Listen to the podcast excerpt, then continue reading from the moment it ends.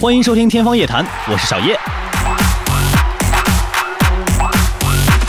有句俗话叫“左眼跳财，右眼跳灾”，所以有些人右眼跳时就担心坏事降临，左眼跳时就琢磨低头捡钱，结果显然是既无灾祸也无财运。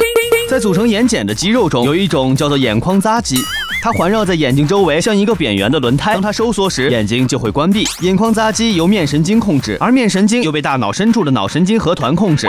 在平时，我们的眼睛总是在不停的眨，这样就可以将泪液刷到眼角膜和眼结膜上，从而补充营养和保护眼球表面的结构。但是如果控制眼睑肌肉的神经受到了过度的刺激，原因当然是多方面的，就会使眼睑肌肉反复的收缩，人就会感觉到眼皮儿在跳。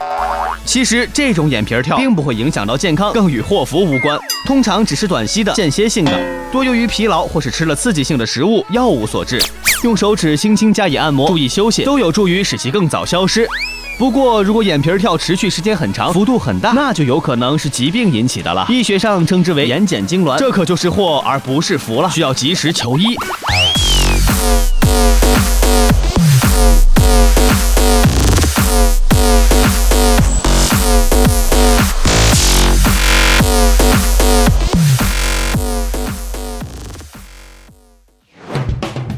感谢收听《天方夜谭》，我是小叶，拜拜。